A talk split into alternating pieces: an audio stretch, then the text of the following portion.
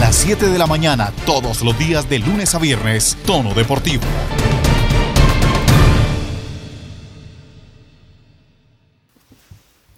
¿Qué tal? ¿Cómo les va? Buenos días, bienvenidos. Esto es Tono Deportivo. Vivimos anoche un momento especial de la selección Colombia, hay que decirlo. Si bien hemos dicho abiertamente que la selección Colombia de Reinaldo Rueda no generaba ningún tipo de emoción, de repente anoche contra Argentina empezó a generarla. Sí, faltan jugadores de jerarquía que sepan manejar los partidos complicados frente a selecciones con peso como lo es la Argentina, eso es evidente. Falta un tipo que se le pare a los jugadores extranjeros, que se le pare a los jugadores que juegan en los grandes equipos y diga aquí estamos presentes y nosotros también valemos. Eso no se puede negar. Hay cosas que no se pueden negar como un buen trabajo de Argentina los primeros 10 minutos y con eso le bastó para dominar prácticamente todo el partido, pero fue como si se repitiera la historia de Barranquilla en eliminatorias.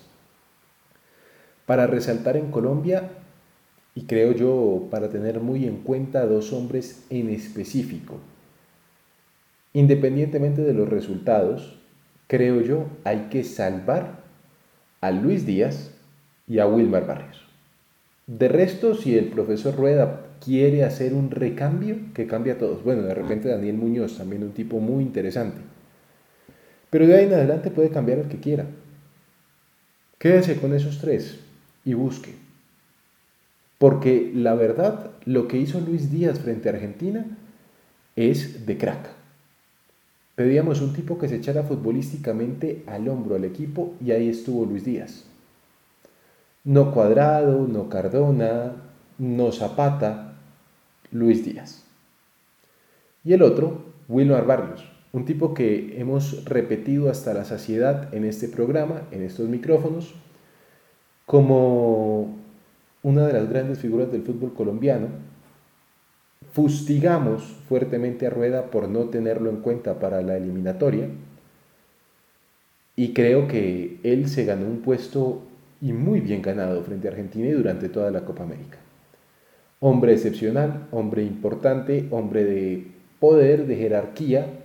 Claro, le falta renombre, al fin y al cabo juega en Rusia, en el Zenit de San Petersburgo, ha sido multicampeón allí, pero es Rusia. Hace falta dar un pasito más adelante y llegar a la gran Europa para poderse medir con los grandotes. De la Argentina, bueno, le bastaron 10 minutos para hacerle daño a Colombia, una genialidad de Lionel Andrés Messi y ya estuvo. De ahí en adelante, pues lo de siempre, aguantando. Qué raro que Argentina salga a aguantarle a un equipo como Colombia, aunque si uno se pone a pensar, dirán ellos, aguantamos y defendemos, les damos la pelota a ellos porque no tienen quien la maneje y tuvo, tuvieron toda la razón. Así de sencillo. Tuvieron toda la razón, le entregaron la posesión de la pelota a Colombia y Colombia se enredaba con la pelota hasta que llegó la genialidad de Luis Díaz. Un tipo que, repito, hay que ponderar y empezar a trabajar en él y con él para la formación de una nueva selección Colombia. Que se perdió en penales. Sí, los penales son una ruleta rusa, siempre hay uno que pierde y uno que gana el que pierde normalmente nunca queda contento. Pues, al final, ¿quién queda feliz cuando pierde? Nadie. Tuvieron los colombianos enfrente a un arquero excepcional como lo es el Dibu Martínez, que les hable, que los insulte, que les diga, bueno, cada arquero hace lo suyo. Chilaver les escupía el balón, les decía hasta que se iban a morir, Oscar Córdoba también tenía sus charlas. David Ospina es un tipo callado, quizá por su personalidad no les dice absolutamente nada. Pero recuerden una cosa, y aquí seguramente habrá opiniones encontradas, pues los penales son un juego mental. Si los delanteros, o más bien los pateadores, se dejan llenar la mente de lo que les dice el arquero, va a ser muy complejo. Colombia hizo un buen partido en el segundo tiempo, no se puede negar. Pareciera que por fin Reinaldo Rueda hubiera encontrado una formación tipo, o al menos, al menos digo yo, los jugadores eh, se creyeron el cuento de que tenían con qué ganarle a Argentina, porque realmente fue eso. Pondonor, pundonor, perdón, ganas, quizá testiculina en exceso, pero volvimos a fallar en lo que no se podía fallar y en lo que no se puede fallar en el fútbol. Y lo hemos dicho aquí más de una vez, que es en meter el balón en la red contraria. Argentina llegó una vez durante los 90 minutos, hizo un gol, una vez clara. Después, en el segundo tiempo, vinieron otras que pegaron en los palos, hubo un penal que no le cobraron a Argentina, ni lo vio el árbitro, no lo vio el VAR. Está bien, eso pasa. Vuelvo y repito, y yo me mantendré en mi posición. Si uno sale a jugar fútbol en un equipo profesional, en una selección de fútbol de mayores, sub 23, sub 20, sub 17, sub 15, esperando que el árbitro le dé la mano, apague y vámonos. En el fútbol se le tiene que ganar a todos, incluido el árbitro. Así que yo por lo menos en temas de árbitros no voy a entrar, me mantengo en lo mío. Los árbitros se pueden equivocar, siempre se van a equivocar y los jugadores no tienen por qué depender de lo que diga o no diga el árbitro. Tienen que superar esa adversidad. Saludo a los compañeros. Don Santiago Villarraga, ¿qué tal? ¿Cómo le va? Alejandro, saludo cordial para usted, para todos mis compañeros y todos los oyentes de Tono Deportivo.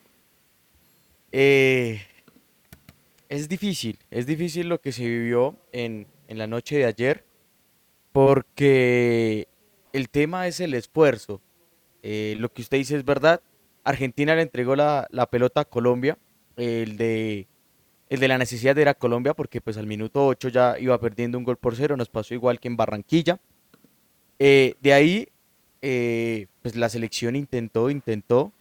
en el segundo tiempo se abrió la, la, puerta del empate con un Luis Díaz, un Lucho Díaz importante. Eh, no sé si estoy exagerando, pero para mí es uno de los mejores jugadores de la Copa América.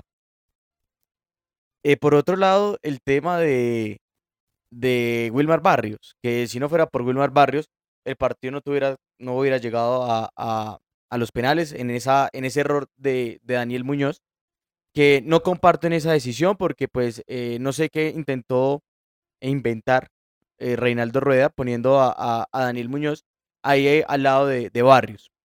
Eh, para mí, sí, eh, muy polémico el arbitraje, pero el tema es que, primero, el penalti de, la selección argentina, la pelota no estaba en juego. Eh, yo he tenido la posibilidad de, ver la jugada y pues la pelota todavía no está en juego, por eso él no fue llamado del VAR. Sí, para corregir, y esto no solo para Colombia ni Argentina, sino para todo Sudamérica y sobre todo los, todos los árbitros. Es que acá pitan todo, acá pitan todo. Acá los jugadores se votan y lo pitan.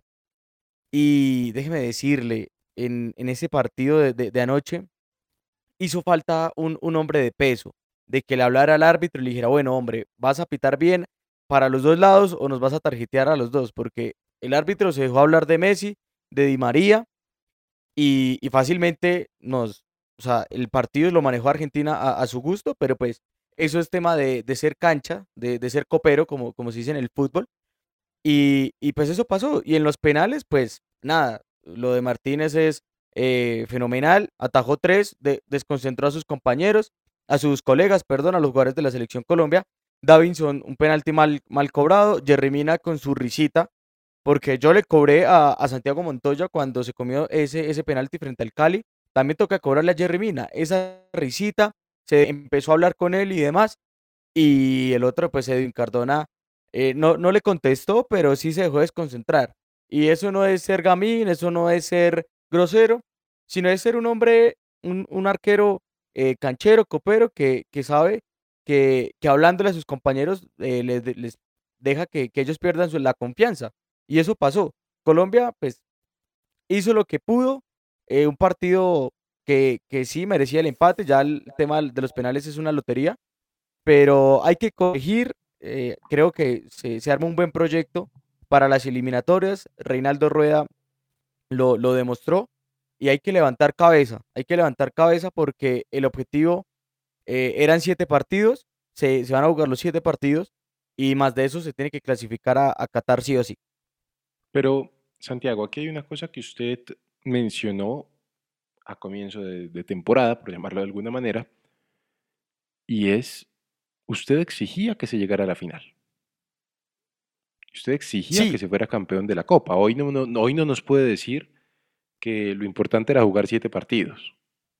No, sí, sí, sí. Eh, en eso usted está totalmente eh, en lo cierto. Yo exigía y todavía exijo el tema de, de, de, qué, de, de jugar la final, porque pues esta selección no, no ha ganado nada, pero es que me deja tranquilo algo, Alejandro, y es en la forma de que se jugó y en lo que se mostraba, porque eh, cuando yo dije eso, era el tema de, de Carlos Queiroz y el inicio de Reinaldo Rueda, pues que no tuvo muchas semanas de, de trabajo, pero ya esta selección se le ve una idea de juego, tiene algunas ideas diferentes, eh, y lo que usted dice, o sea, el tema de los penales es una lotería, es una lotería, se tenía que jugar la final, eh, se llegó pues a, se, puede pelear el, tercer, el tercero y cuarto, que es de, de mediocres, pero pues se le ve una idea de juego y lo que usted dice, o sea, la hubiera exigido y le hubiera tirado el agua a, Reinaldo si hubiéramos perdido en el partido. Pero pues es el tema de los penales y los penales es una lotería y pues lastimosamente Martínez le ganó de cancha a los colombianos que sí o sí tienen que tener más concentración en, en ese tipo de jugadas puntuales. Cuando el partido se termina, cuando el juez pite, así sean los penales. Y créanme que lo que pasó con Davinson, con Jerry Mina, tenían la cabeza en, en, otro lado.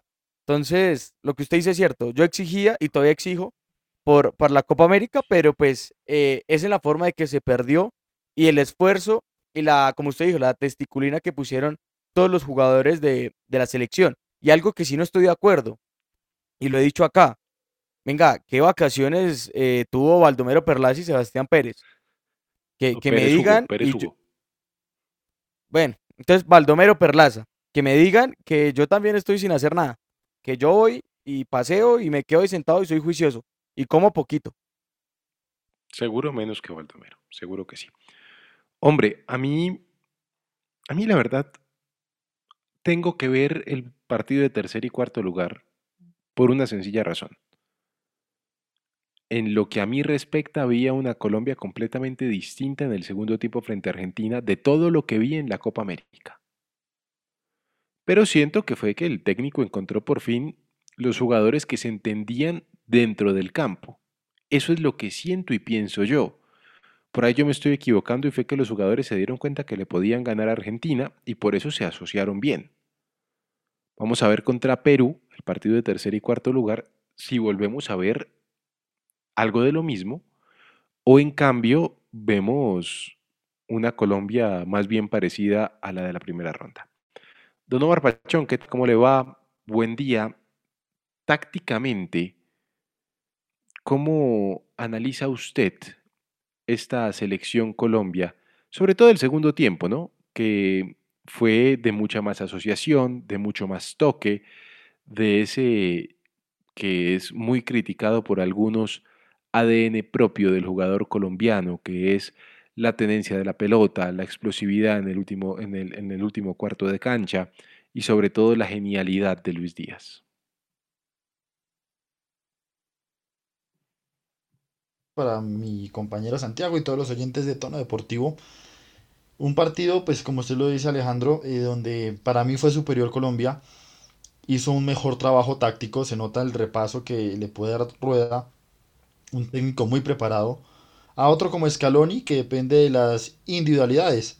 Yo creo que Colombia, en lo que dejaron jugar, lo que dejaron jugar del primer tiempo, porque ojo, en dos jugadas se perdieron 10 minutos y agregaron solo 4 en lo que dejaron jugar de los 45 minutos, no tengo el dato exacto, pero no se jugaron más de 20 minutos de fútbol continuo. Colombia fue superior que Argentina. Sí, cometimos un error y es el que nos ha pasado no todas las veces, pero en la mayoría de partidos y es ese gol tempranero. Gol que algunos le llaman de camerino. Ese gol tan rápido que nos cogen por una desconcentración porque el equipo arrancó bien. Y ese pequeño hueco que le dejaron a los, a los Chelsea, porque sí, Messi es genial y todo, pero Messi en este partido no brilló, no fue superior. Messi atrae, evidentemente, y, es un portento también. Ver cómo alguien que es casi la mitad de Davinson Sánchez en una carrera, en un sprint, lo bota con el brazo por la fuerza y la velocidad que tiene Messi, es impresionante. Pero no me parece que haya sido el mejor jugador de la cancha. Para mí lo opacó totalmente Luis Díaz y en eso concuerdo totalmente con ustedes y estoy no, no de acuerdo con Santiago, seguro que para mí Luis Díaz está en el top 3 de jugadores de la Copa América, porque ese señor jugó al verdadero fútbol y mostró algo diferente de no solo el equipo colombiano, sino de toda la Copa. No se necesita otro jugador, yo en eso no estoy tan de acuerdo con Alejandro, porque me parece que Colombia fue superior. Yo no sé qué tanto hubiera cambiado Falcao en ese aspecto de líder en esta selección. Porque yo creo que este, este, este grupo fue más equipo y se equilibró mucho más. Y no digo que Falcao lo desequilibre, no, y evidentemente Falcao le agregaría un montón de cosas y sobre todo en el liderazgo fuera de la cancha, en los entrenamientos, en los días de descanso, pero no me parece que haya faltado un jugador en ese sentido. Sí, y seguimos con lo que dice Alejandro, y, es verdad, no estamos finos. Tenemos muchas oportunidades, de hecho creamos más que Argentina, y Argentina fue más efectivo que Colombia. Y mm, nos pasó de pronto factura un poco eso. Pero ya es el otro tema y es que el arbitraje fue paupérrimo. Yo no hablo de robo ni, ni de otra cosa. Evidentemente se sabe y no es, no es solo aquí en Sudamérica. A ver, se sabe que a los equipos con más nombre, Real Madrid, Barcelona, no es que se les beneficie, sino que es más propenso a que el error vaya a beneficiar a esos equipos, ¿sí? Por el peso que lleva esa camiseta. Y hoy le pasó a Colombia. Y en eso estoy muy de acuerdo con Santiago. Qué horrible se ve un partido de la Copa América porque cortan todo el tiempo el partido. Y los jugadores ya aprenden eso, y tanto los jugadores argentinos como los jugadores colombianos. Miren los partidos de la Eurocopa dejan seguir, continúan la jugada, continúan la acción y hay por lo menos un juego diferente. Aquí no. Aquí todos, de todos los países, se acostumbraron a votarse y a perder tiempo. Y los árbitros pitan cualquier cosa. En mi opinión, anoche Argentina le pitaron lo que sea. Y hasta cosas inventadas. Y hay que parar ya de una vez. Esa excusa de que si el delantero toca al arquero y es falta. Ojo, ya van dos veces que a Dubán Zapata le hacen la misma. Dubán Zapata puede ser un camión. Y el contacto que se da con los arqueros es después de dos empujones que recibe por la espalda. Y puede ser lo más grande que quiera, pero es por la espalda y es un contacto que no tiene equidad y por ende es falta, penalti. Y se lo pasan por la galleta totalmente. En el segundo tiempo vi mejor a Colombia porque se pudo jugar un poquito más. Yo creo que también le sirvió la, entrada un poco de Edwin Cardona para servir un poco más de conexión y me parece que lo único que cambió fue que entró Di María y fue un poco más desequilibrante. Y entró con más ritmo. Pero Argentina hizo poco. O sea, Argentina, la verdad, hizo muy poco. Scaloni no es nada, nada, nada un técnico adecuado para una selección con tanto talento como Argentina. Pero pues eh, lastimosamente es lo que ese eh, país tiene como técnico, porque podría, con el talento que tiene Argentina, con De Paul, con Lo Celso, hacer un millar de cosas más pero Scaloni la verdad es totalmente limitadísimo. Di María fue el que cambió todo. Colombia yo creo que manejó mucho mejor las cosas. Y ojo que las acciones que se crearon de peligro fue más por, por errores individuales en la saga que por los errores colectivos. Y el cierre fue la verdad muy truncado, fue muy, muy tortuoso con tanta pitadera, con tanta alegue, eh, con tantas alegaciones de, de, sobre todo los argentinos fue, fue incómodo, la verdad fue feo y por, por partes me aburrí. Me aburrí del partido y, y lo poco y la, la, la, emoción que me generó fue Luis Díaz. Es, es, impresionante y tengo que hablar otra vez de él. A mí me dejó también mejores sensaciones en estos momentos un Borja que un Duan Zapata. Y estuve totalmente de acuerdo con que jugara Borré, que se sacrificó como siempre, e intentó. Y ya los penales, yo, yo sí estoy consciente de que son 50-50, la parte mental se tiene que trabajar, todo el tema, pero también se tiene que trabajar los cobros. Lo de Davinson Sánchez fue un cobro malo. Y yo le doy toda la, a, a Amy Martínez porque no me parece que sacó, pero él solo ha tenido un año y medio bueno. De, resto ha sido el arquero suplente eterno del Arsenal. Fue suplente David Ospina. Pero sí le ganó ese juego mental de pronto, pero cobraron mal los colombianos. Y Jerry Mina, que se guarde esas pendejadas para después. Porque son pendejadas. Y uno tiene que callar con los actos cobró horrible. Yo la verdad, con lo confiado que estaba Mina, y con lo confiado que cobró contra Uruguay, yo estaba seguro que la metía.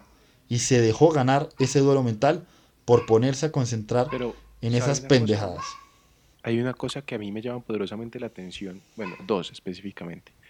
La primera, ¿cómo es que los dos defensores centrales de Colombia son el segundo y el tercer pateador No, de pero, penales en la selección? pero Alejandro, eso, eso cambia, eso cambia porque, y lo hemos visto en los últimos años, no, pero los, o sea, los que patean son los que tienen más seguridad y ya estamos en, en- en- en- un ¿pero nuevo siglo del fútbol donde de los centrales donde los centrales son de palo. No en este caso no pero fíjese en el Real Madrid el que cobra cuando se fue Cristiano es Sergio Ramos no Karim Benzema porque los centrales son jugadores de peso de categoría y que tienen esa seguridad para cobrar sí ya no es ese tema de que el delantero es el que tiene que patear porque mire cuántas veces y cuántos delanteros se han comido penaltis importantes o buenos pateadores el penalti no es tanto de saber patear sino de patear con seguridad ¿sí? Y en los dos cobros de los centrales se vieron. No patearon con seguridad. bueno, hay otro y- tema que... Y, es- y el otro tema, y Alejandro, y para cerrar rápido, Argentina también cobró muy bien los penaltis, pero Ospina tiene que trabajar, tiene que seguir trabajando. La estatura no le ayuda, evidentemente, pero alguno tiene que tapar. Alguno. Vea, por ejemplo, el tema frente a Uruguay. A ver, Exacto. ahora todo el mundo dice, es que Ospina es un antipenal. No, No, no, no, no, no, no. Estadísticamente Ospina no es un antipenal. Ante Uruguay le fue muy bien. Ese día tuvo suerte, ese el día Mundial estudió muy penal. bien a los, a los rivales, pero él no es un antipenal. Y frente a Argentina Lo que se pasa es que la, la altura no le ayuda. La, la altura no le ayuda mucho.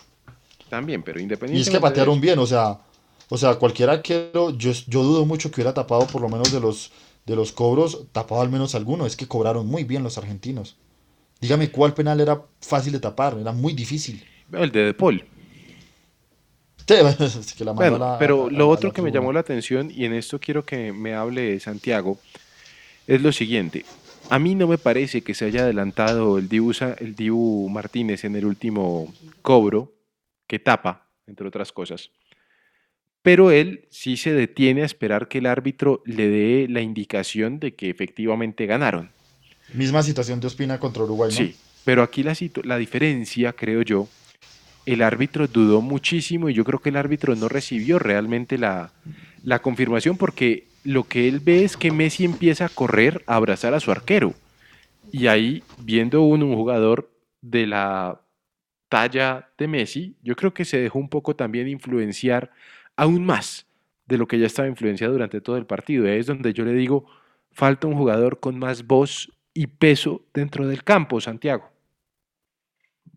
Sí, Alejandro, yo estoy totalmente de acuerdo con usted. Eh, el tema es que, o sea, créanme que un árbitro, sobre todo venezolano, ve a James, ve a Falcao y te empieza a respetar. Si le dice, hey, hombre, estás pitando cuadrado, meta a cuadrado en manera". ese grupo. No, Mm, porque pues Cuadrado estuvo y no lo respetó. O sea, no, Cuadrado no habló. como son. Es que no habló, no habló. No, se habló, se habló, se habló. No. Él estaba hablando, lo que pasa es que las cámaras no enfocaron, pero él estaba hablando, ahí se escuchaba la voz de cuadrado. Pero, pues, y era el que estaba peleando. Pero pues es que habló, Cuando Dibu pero es Martínez que habló, hizo el, el gesto que hizo después del penal de, de Mina, el que saltó entre todos fue cuadrado. Lo que pasa es que las cámaras no fueron con él. Usted, usted Pero lo dijo es- ahí, Omar. Fue una estupidez, y perdón la palabra, del señor Jerry Mina, lo que hizo. Y ante la estupidez, pues el arquero le responde con otra estupidez. Así de sencillo. Si el Como la de Borja. Lo de Sí, Borja exacto. fue de sobrado. Si, el delantero o el pateador no entra en el juego del arquero, se evita completamente la situación. Porque ahí está el tema mental y lo que usted dice, preparar los penales no es solamente a ver quién le pega mejor o a dónde le pega, sino saber aguantar el embate anímico y psicológico que tiene el arquero. Y es que al final el arquero tiene, está jugando en su área, está jugando en su hábitat. Mire, y es que Goicochea, Goicochea lo decía y rápidamente. El, el tema es que en los penales el arquero empieza ganando cuando le traslada la presión al pateador. Porque muchas veces la presión está sobre el arquero. Pero esos juegos mentales lo que hace es pasar la presión al pateador. Y Diu fue más inteligente en eso. Ospina se dedicó netamente a lo suyo, a atajar. Hay arqueros que le salen muy bien. Pero pues no, no fue el caso de, de Ospina, que insisto, le patearon muy bien los penales, pero alguito debió hacer. Me, me deja, si ahorita me, me da turno Alejandro, para matizarle un poco lo que dijo Santiago de, de Daniel Muñoz en el, en el centro del campo. Que es un jugador, lo vimos en Nacional haciendo esa labor y lo hacía bastante bien, hombre de toda la confianza de Juan Carlos Osorio. No, y, y en veces, en veces de, eh, en el game también lo, lo, lo, ha hecho. Y Santi, en, en, ese aspecto yo creo que Rueda no, no es que hubiera sido erróneo. De hecho, si ustedes ven, el que hace más ese cambio y el que da las órdenes en el video es Redín. Y él ve la necesidad de, uno, Cuellar ya estaba fundido. El despliegue físico de Muñoz es impresionante, lo que corre ese hombre en cada partido. No tengo las estadísticas a la mano, pero él no baja de 9 kilómetros punto 5 por partido. Es impresionante. Y yo creo que le benefició un poco, y sobre todo con el ingreso de Di María. Y, y, fue un jugador, sí más estorboso, pero que le ayudó un poco a Barrios en esa labor, porque ya Cuellar estaba evidentemente reventado. Colombia supo hacer y manejar bien esa, esa, esa mitad de la cancha. Entendió que el juego no lo iba a ganar ahí por talento, sino más por estrategia y yo creo que, que, que, en ese momento del partido ayudó mucho el ingreso de Muñoz en ese lado. Y yo ya para cerrar muchachos, eh, lo, de, lo de Luis Díaz es, ya es un jugador que tiene que ser titular sí o sí en todos los partidos de la selección. Es el futuro recambio para mí de cuadrado. En, ese me refiero a esa velocidad, a, a, ese vertiginoso, a mostrar algo diferente. Y lo peor de esta Copa América, el, el arbitraje. En todos los partidos, no solo por, por lo de Colombia, en todos los partidos, horrible. Bueno, hombre, quería tocar un tema eh, con Santiago específicamente. Y Jimmy Chará también a pasear, ¿no? Teniendo a Hamilton Campas ahí, que podía de repente ser un revulsivo, Rueda no, te, se decanta a, por Chará. A, a, Muriel, teniendo a Muriel. Ese era el cambio. Para mí, eh, o sea, no sé qué, pues, qué habrá pasado en los entrenamientos, porque pues lo conoce más el, el, el entrenador que, que, nosotros, pero para mí el cambio era, era Muriel, porque pues Jimmy entró y entró muy perdido. Y en los partidos que entró, pues no, no se notó la, la diferencia. Y, y, por eso digo que no sé para qué lo llamó. Para mí, Jimmy Charanos no era uno de los jugadores convocados. Eh, creo que siempre lo he dicho acá. Pero pues eh, dijo que esta Copa América era para, para tratar de, de conseguir un equipo, de tener una, una estructura, una columna vertebral. Creo que la va a conseguir, la consiguió Reinaldo Rueda. Pero sí hay, hay cosas de que yo no estoy de acuerdo con, con Omar. Y es que primero el tema. Habló no, pero Chará fue la diferencia contra Uruguay, Santiago. Pero hombre, deja Chará hablar, fue el factor hombre. diferencial. Deja hablar, deja hablar, no, hombre. Cuando, cuando se dicen cosas erróneas no puede pasar eso, o sea, no. Deja hablar, deja hablar, deja hablar. Deja hablar que ya te dejé hablar casi media hora. Entonces, eh, 20 minutos. Alejo le, está, le, le, estaba diciendo, el tema de, del árbitro, eh, también hay que decir que nos perdonaron una tarjeta roja para Fabra después de ese patadón que le mete a Lionel Messi. Segundo, eh, pues obviamente Argentina le dio la pelota a, Colombia y el tema es que nosotros, o sea, en menos de que me puede fallar la cabeza, en cinco minutos ya teníamos dos opciones claras, ya tenía dos opciones claras Argentina. Y cuando hicimos el empate, Argentina pudo haber ganado. Y el error es de Daniel Muñoz cuando la recupera Fabra de, ahí en, la línea. Di María entró y nos pintó la cara. Edwin Cardona entró y entró muy, muy, muy bien al partido. Y de hecho, eh, me, me, sorprendió ese, ese pase para el, el gol, gol, de, de Luis. Porque, de él, ¿no? Exacto, es de toda agilidad de él y, y, ahí sí se la compro toda. Pero pues el tema es que eh, Colombia tenía la necesidad al perder el partido el minuto 8. Y ahí cambia el esquema de, de Reinaldo Rueda. Porque de hecho yo, yo pensaba que, que, Rueda iba a ser con lo que, con lo que mostró en la titularidad el tema de, de un partido similar al de Brasil. ¿Cuál fue el tema? Que pues Davinson y Jerry Mina eh, están en un nivel paupérrimo paupérrimo, paupérrimo, en toda la Copa América. Y no sé para qué llamo a los otros centrales. De pronto porque para que jueguen o, o bailen salsa choque en, en, en, el hotel o, o, o, algo así. Porque tocaba probar y no solo probó pues es, esa línea defensiva. Probó a Murillo, ¿no? Lo a Oscar Murillo junto sí, a Jerry un partido. Sí. A mí me llama poderosamente la atención el hecho de que el único central que no cambió fue Jerry Mina. Y que muchas veces más malas Ahora, emociones y sensaciones. Con, con Messi pueden decir muchas cosas. Marcar a Messi es muy complicado. Pero yo le vi buenos momentos frente a Messi, inclusive el gol, que si bien es una desatención de Jerry Mina en segunda jugada, la primera le gana a Messi. Lo que pasa es que a, a Messi le das un metro y un segundo y te la clava.